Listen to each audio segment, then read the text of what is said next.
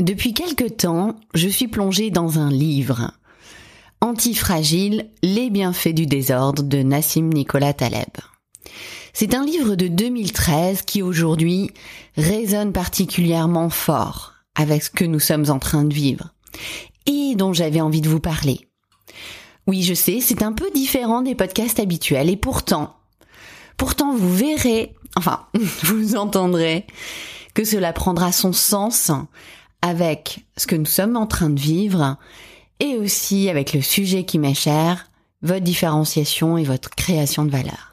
Alors installez-vous confortablement, c'est parti pour un nouvel épisode. On ne peut pas faire la différence en faisant comme tout le monde. Alors, ça vous dit de faire différemment? Je suis Séverine Criqui, exploratrice en intelligence créative, fondatrice de Deux Sacs et Trois Valises, agence conseil en communication. Entrepreneur, marketeur et esprit curieux, découvrez ici des stratégies et conseils pour faire émerger des idées nouvelles. Vous pourrez alors rebooster votre âme d'innovateur, donner une impulsion inédite à vos offres et business et ainsi faire la différence. Bonjour à tous et bienvenue dans ce nouvel épisode du podcast de la créativité agile. J'espère que vous allez bien et que vous êtes confortablement installés pour ce nouveau sujet sur l'antifragilité. En fait, j'aimerais vous parler de, ce qui m'a marqué particulièrement dans les premières pages de, de ce livre, qui est, euh, je ne peux que vous le recommander, il est très très intéressant. Et comme cela est très riche, je vais vous proposer deux podcasts. Le premier, celui que vous êtes en train d'écouter, euh, qui va vous amener à découvrir ce qu'est le concept de l'antifragilité. Et dans le suivant, je vous emmènerai découvrir en quoi c'est intéressant. Comment vous pouvez le transposer dans votre quotidien, que vous soyez chef d'entreprise, marketeur, euh, dans les ventes, chef de projet. Alors évidemment, euh, je, je parle de, de ce domaine-là puisque hum, cette idée d'antifragilité, je l'ai importée dans mon monde.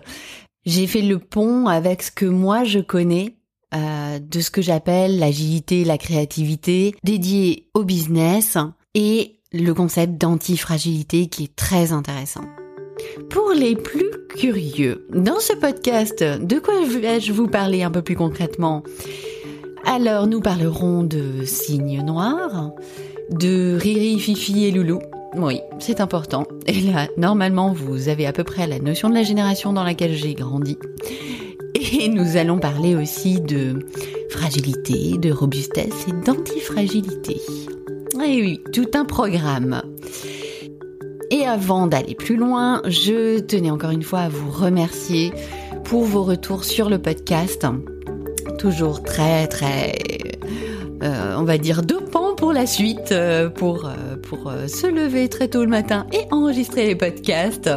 Et, et surtout veiller à, à vous trouver du, du, contenu qui est intéressant, qui est en lien avec ce que nous sommes en train de vivre et qui vous apporterait toujours un plus. Et euh, donc voilà, encore merci beaucoup. Je sais que ce n'est pas toujours évident. J'ai eu euh, des retours des gens qui me disaient "Je trouve que c'est vraiment sympa votre podcast, mais c'est pas évident de mettre des étoiles." Je sais effectivement les étoiles euh, qui nous aident nous les podcasteurs à être bien référencés. c'est sur Apple Podcast.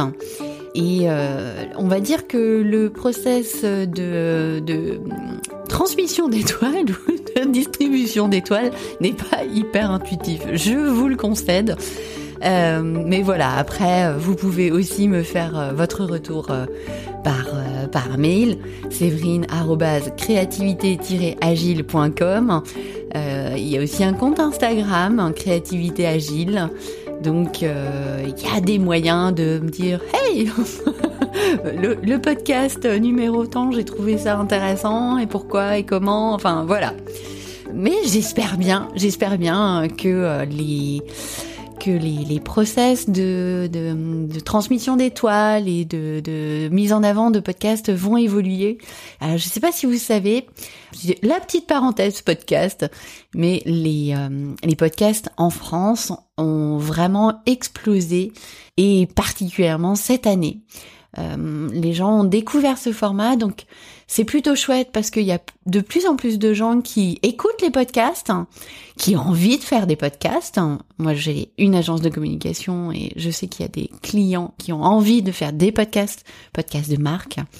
Donc c'est c'est vraiment un un support qui est en train de, de, de, se développer et donc j'espère bien que on va dire que les plateformes pour écouter, pour sélectionner, pour trouver des nouveaux podcasts vont aussi se développer et s'améliorer.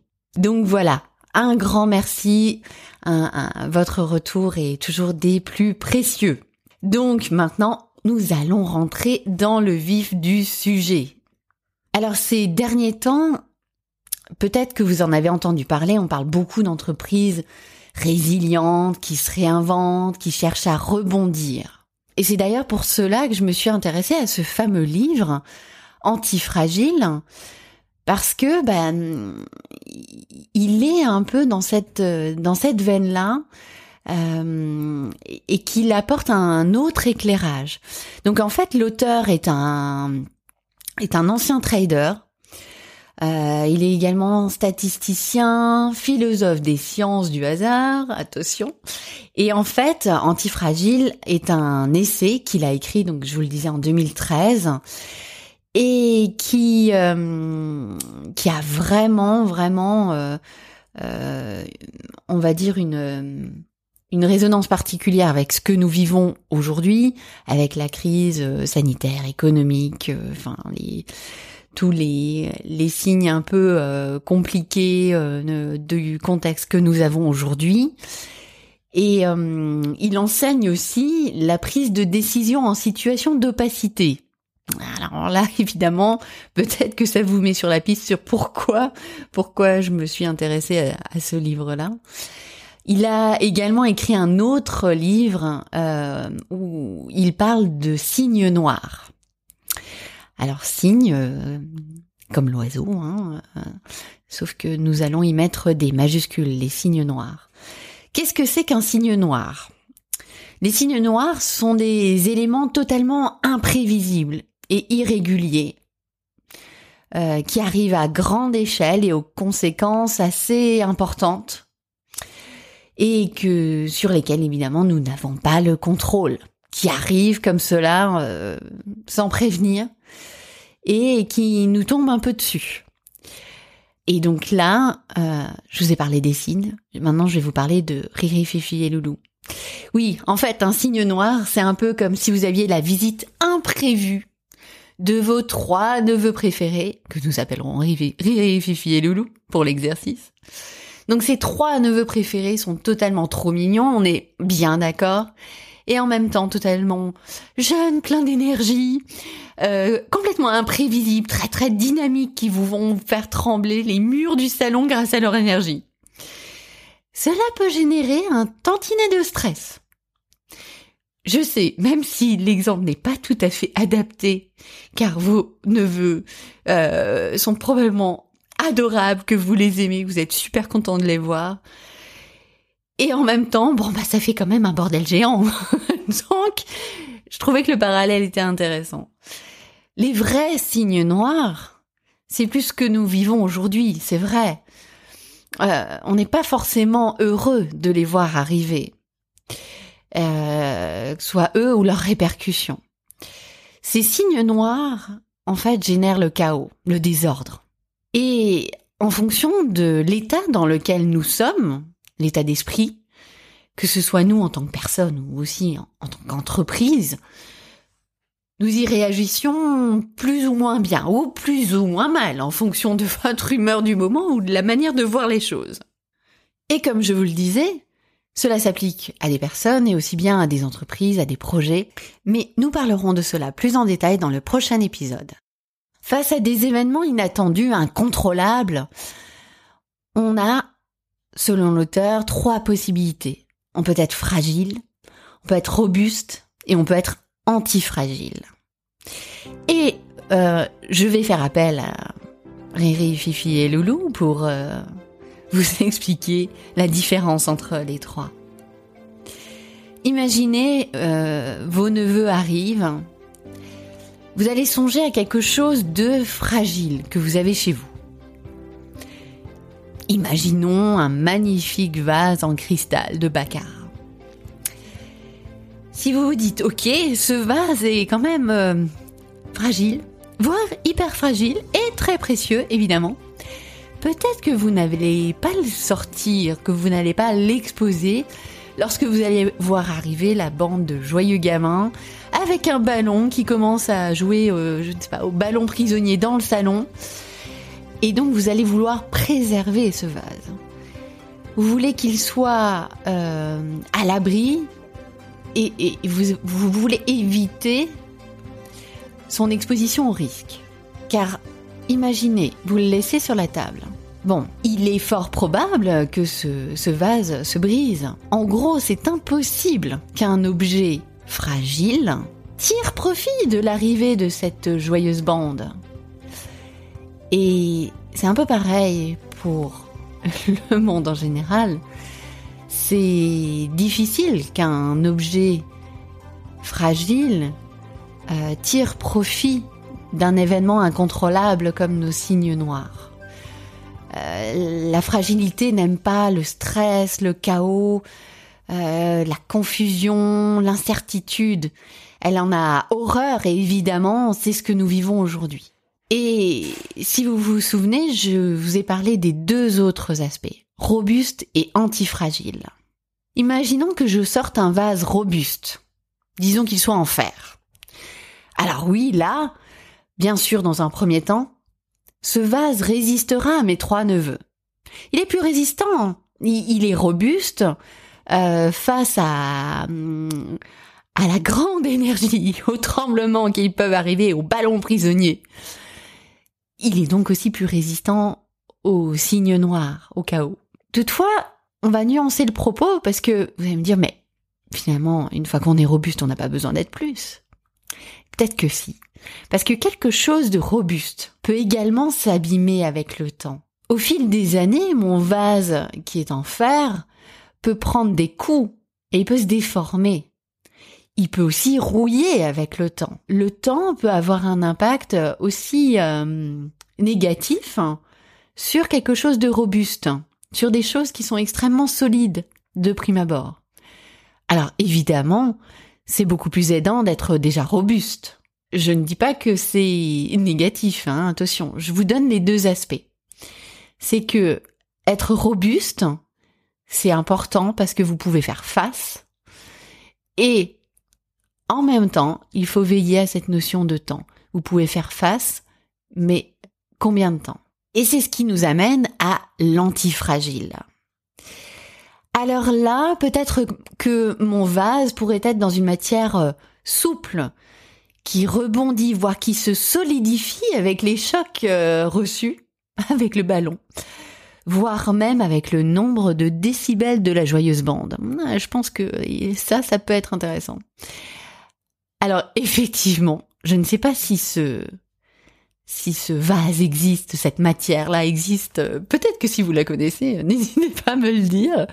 Mais dans l'idée, c'est que mon objet, ce qui au départ euh, était fragile puis robuste, devient antifragile quand il se nourrit du contexte, quand il apprend de ce qui est autour de lui, qu'il s'améliore finalement avec le temps, avec ce qui se passe.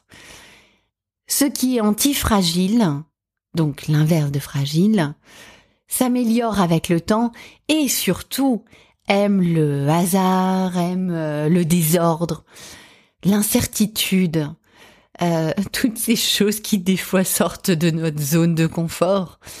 En fait, il aime les erreurs, la possibilité de faire des erreurs, des erreurs minimes évidemment, mais des erreurs qui nous permettent d'avoir euh, des learning, des apprentissages, d'être une source d'amélioration. Parce que plus vous allez vous améliorer, vous, allez vous adapter, vous allez euh, développer des nouveaux réflexes. Et euh, vous faites en sorte que votre environnement, qui n'est pas toujours des plus simples, avec la présence de ces signes noirs, vous rende plus... Alors pas plus fort, puisque fort, ce n'est qu'un temps, mais plus antifragile. Et aujourd'hui, avec la présence de ce signe noir avec lequel nous vivons, le Covid, euh, les répercussions qui vont avec, je trouve qu'il est intéressant en fait de se poser la question de comment je suis par rapport à ça. Fragile, robuste, antifragile. Évidemment, ce n'est pas pour porter un jugement. C'est simplement pour se dire, ok, à cet endroit-là, j'en suis là aujourd'hui. Et évidemment, c'est important de ne pas généraliser. Parce qu'on peut être sur certains points plutôt fragile et euh, sur d'autres points robustes, voire antifragiles. Je vous invite à vous poser cette question et d'avoir ces nuances à l'esprit. Parce que ce qui est intéressant, c'est de se dire, OK, aujourd'hui j'en suis là, et demain, où est-ce que je voudrais être, et comment faire pour avancer et finalement devenir le plus antifragile possible? Alors, pourquoi j'insiste sur cette notion d'antifragilité? Peut-être que vous vous posez la question. Je dirais qu'aujourd'hui, être antifragile, ou on pourrait dire agile, créatif, qui sait rebondir, qui sait identifier les opportunités, c'est dans le monde dans lequel on vit quelque chose de, de, très aidant.